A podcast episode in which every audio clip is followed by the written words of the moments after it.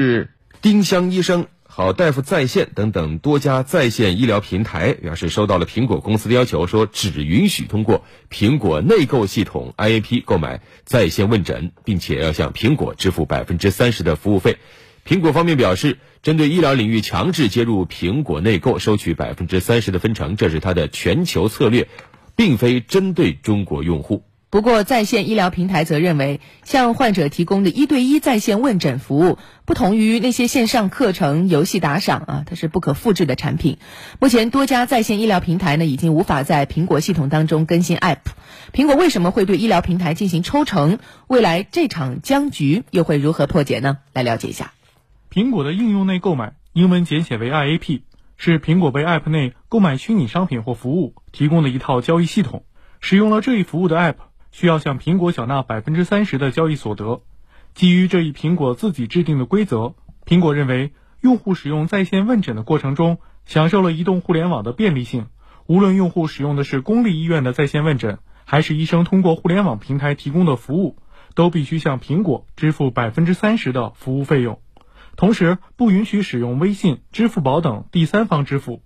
对于苹果方面的回应，电信行业专家向立刚表示。苹果方面收取高额的服务费作为提成，并不利于互联网医疗在线平台的发展，甚至是在杀鸡取卵。苹果这种做法是杀鸡取卵的做法。移动互联网的医疗平台事实上发展，它是有一个过程的，它获得很多的收入啊，它获得这个能力啊，都是不够的。呃，很多的医疗这些平台还处于在亏损阶段，在这个过程中间，像这种平台收这么高的呃一个费用，对于平台的本身的发展，事实上是非常不利的。据了解。丁香医生、好大夫在线等多家互联网医疗平台已经与苹果公司进行过沟通。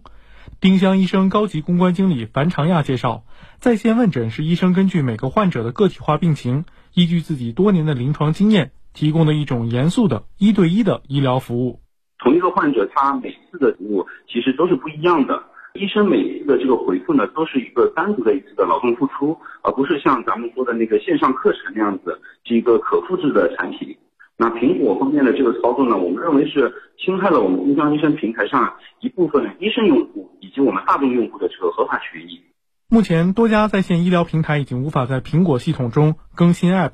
樊长亚介绍，丁香医生在苹果平台上的一些付费类课程已经按照规定抽取了相关的费用，但关于线上问诊仍然存在争议。在线医疗平台和苹果方面进行了多次的不同层面的沟通，但在抽成问题上无法达成共识。早一点的时候，其实苹果方面也是跟我们主动沟通了这个问题，但是在最终抽成的这个关键问题上，我们还是没有办法达成共识。我们今天强调了一下我们丁香医生付费问诊的功能的特殊性，我们也是希望苹果方面能够更加积极主动，针对我们行业的特殊性，给到一个具体的、可行的、双方满意的一个处理结果。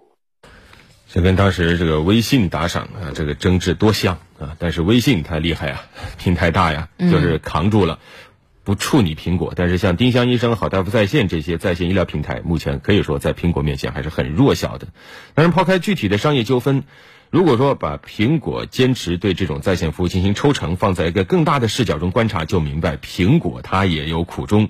苹果二零一九财年第二季度财报显示。它的 iPhone 营收同比下滑高达百分之十七，苹果都已经不在财报中公布具体的 iPhone 销量了，丢人。相比于卖了多少硬件，苹果现在更关注的就是为用户提供的服务能够为它带来多少营收的增长。数据显示，现在苹果服务业务收入达到一百一十四亿美元，高于市场预期，较去年同期增长百分之十六点二。说白了，服务收入现在已经成为苹果遭遇 iPhone 销量下滑后营收增长的新的方向。这或许就是苹果抓住百分之三十分成比例不放现实的原因。电信行业分析师苏毅认为，苹果不会轻易改变其开发者策略。这个事情不仅仅针对于中国市场，它实际上全球是一样的。而且，如果是针对中国市场开这个口的话，苹果其他的市场都很麻烦。而且你也看到，实际上苹果的整个的营收在下滑，它的硬件的利润在下滑。所以，苹果现在在强调它的服务的收入嘛，在这个事情上，我觉得苹果应该是不会让步的。只要使用了 IBM 服务，就必须接受它的开发者生态体系的这种关于支付条款的限制，百分之三十这个分成是跑不掉的。向立刚认为，长此以往，苹果的强势很可能会导致一些应用平台和用户放弃苹果系统，转投安卓系统。最后的结果就是两种情况了，一种情况就是我继续使用苹果平台，然后我苦不堪言；第二个可能性就是，可能有些平台会逐渐放弃苹果，会逐渐的加强对安卓的这个开发，让安卓的能力变得更加强大，用户也会逐渐的转到安卓上面去，这对苹果长期发展都是不利的。